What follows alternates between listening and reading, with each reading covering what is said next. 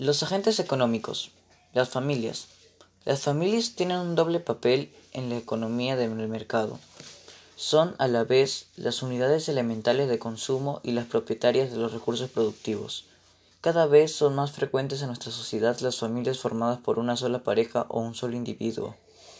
En los países subdesarrollados y en las zonas rurales de los países en desarrollo es muy frecuente el autoconsumo, es decir, que las familias produzcan lo que van a consumir alimentos, menaje de hogar, incluso vestuario.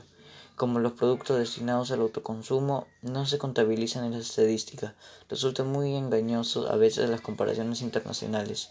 También debe ser considerado autoconsumo los servicios de limpieza y preparación de alimentos prestados en el hogar por los miembros de la familia. En general, se considera, aunque quizá no debiera ser así, que los países occidentales desarrollados la producción destinada al autoconsumo es muy pequeña en comparación con el total del país, inapreciable a efectos estadísticos y despreciable a efectos científicos. Resumiendo, las familias no producen, solo consumen.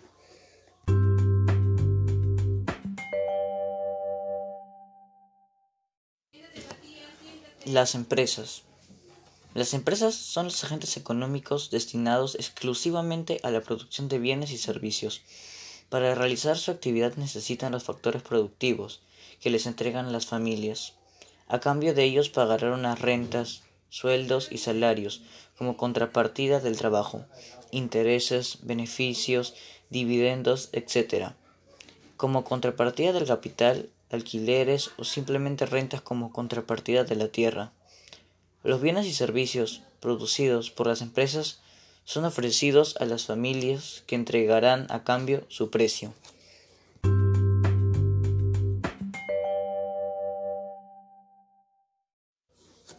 Y por último, el Estado. El Estado es el agente económico cuya intervención en la actividad económica es más compleja. Por una parte, el Estado cuida los mercados de factores y de, de bienes y servicios como oferente y como demandante al igual que las familias, es propietario de factores productivos que ofrece a las empresas de las que también demanda gran cantidad de bienes y servicios. A la vez, es el mayor producto de bienes y servicios.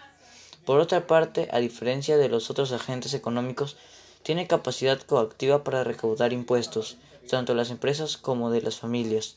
Asimismo, destinará parte de sus ingresos a realizar transferencias sin, sin contrapartida a ciertas empresas que considere de interés social o algunas familias mediante subsidios de desempleo, pensiones de jubilación y otras.